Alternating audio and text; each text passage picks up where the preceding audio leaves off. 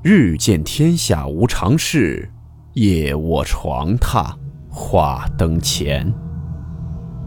欢迎来到木鱼鬼话。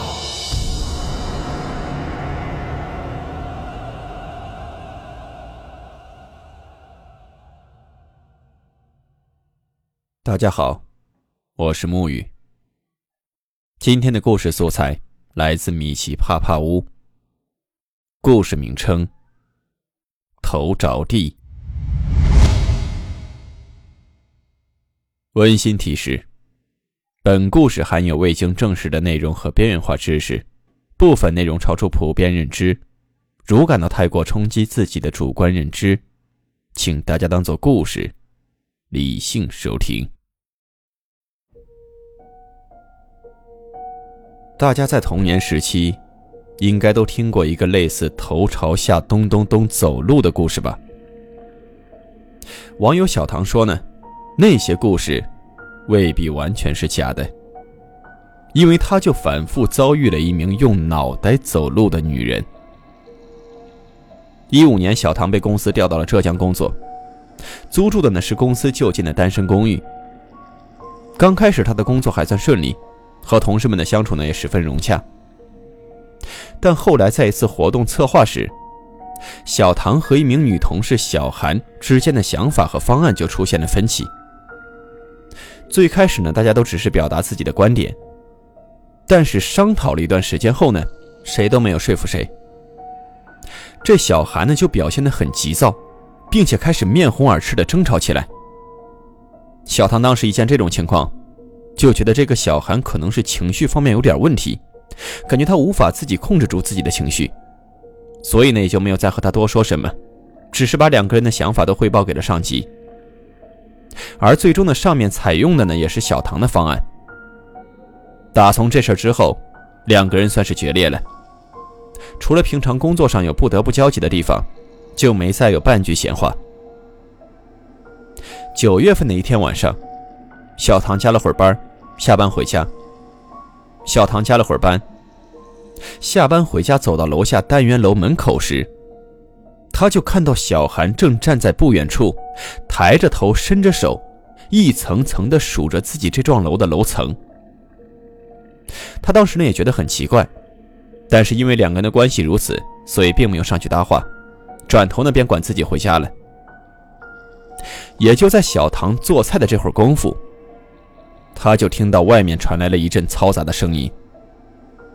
往窗外望去，只见下面已经围满了人，而小韩正躺在地上，被人盖上了白布，旁边还有两只甩飞了的高跟鞋。小唐当时马上就反应了过来，发生了什么事儿。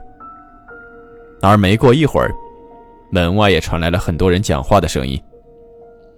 后来他才知道。小韩是因为情感问题才选择这么做的，而地点就挑在了小唐家门口的楼道平台，然后从窗口一跃而下。事情的到这里可以说是和小唐毫无关系，因为这距离两人当时工作闹矛盾也已经过去了好几个月了。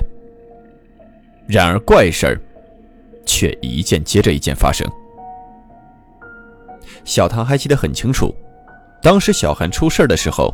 差不多在晚上九点半的样子，而之后的日子里，但凡自己是九点半以后回家上楼，身后总是会有莫名其妙的咚咚咚的声音，并且更离谱的是，有时候他还能听到莫名的笑声，就那种咯咯一笑，很短暂的那种。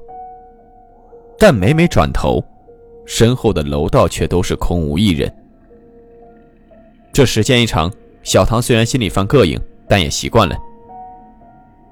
直到有一天，那天晚上他加班到很晚，赶等回家已经是晚上十点多了。不出所料，就在自己爬楼梯到五楼时，楼下又传来了咚咚咚的声音。但这回的动静却比以往都要剧烈，甚至小唐手边的楼梯扶手都开始摇晃起来。这次呢，他也是出于好奇，便从扶手外的缝隙探头往下望去。只见在一楼的楼梯口，有一个女人的脑袋倒着从栏杆的最下面一档向外探了出来，正在从下往上顺着楼梯扶手外的缝隙，咧着嘴笑着看着他。而那女人的样貌，很像是小韩。同时呢，这人的身体也以一种极度不符合人体结构的姿势摆着，上半身反着向上，两条腿更是从下往上搭在了楼梯扶手上，脚上还穿着高跟鞋。整体看起来像是整个人缠绕在楼梯栏杆上一般。也就在两人对视上了以后，对方的脸色一变，以极快的速度从栏杆上下来，消失不见了。随后。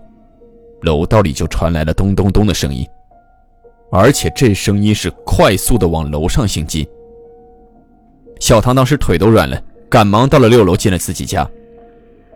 好在到家以后呢，一切都恢复了平静。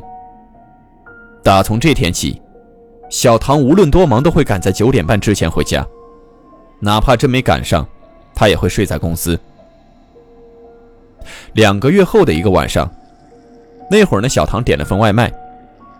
手机上明明显示外卖小哥还有五百多米，然而门外却传来了咚咚咚的声音。因为有了前车之鉴嘛，所以小唐一下子就提高了警惕。他先看了看猫眼，外面空无一人。他当时呢也不能完全肯定，所以就隔着门问了一句：“谁呀？”但是却没有任何人回话，换来的反而是又一次的敲门。同时呢，小唐就发现，这敲门声很奇怪，就像是什么东西在门上凿一般。于是呢，他就说：“你给我放门口吧。”而外面的人眼见开门无望，就开始用更加高的频率凿门，并且还发出咚咚咚的声音。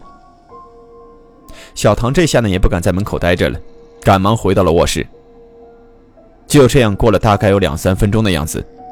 门外的声音才消停了下来，而没过一会儿，电话响了，是外卖小哥打来的。对方上来就说：“兄弟，你这餐我没法给你送啊，我把东西放楼下了，你记得拿一下。我刚才上到五楼的时候，就看到你家门口有一个女人在那儿倒立，还时不时的蹬脚，用高跟鞋凿你家的门，我实在是不敢上去了。是不是你朋友啊？用不用帮你报警啊？”听完外卖小哥的描述，小唐当时也的确选择了报警。结果不用说，警察来了，并没有发现什么异常，只是提醒他多加留意，注意关好门窗。这一晚，小唐跟着警察离开了那里，去网吧待了一夜，第二天便选择了搬离。后来他还听说，先前小韩的男友也没了，被外卖小哥发现时，家门是开着的，而那人。却蜷缩在房间的角落里，睁大了眼睛和嘴巴，看起来就像是被活生生吓死的。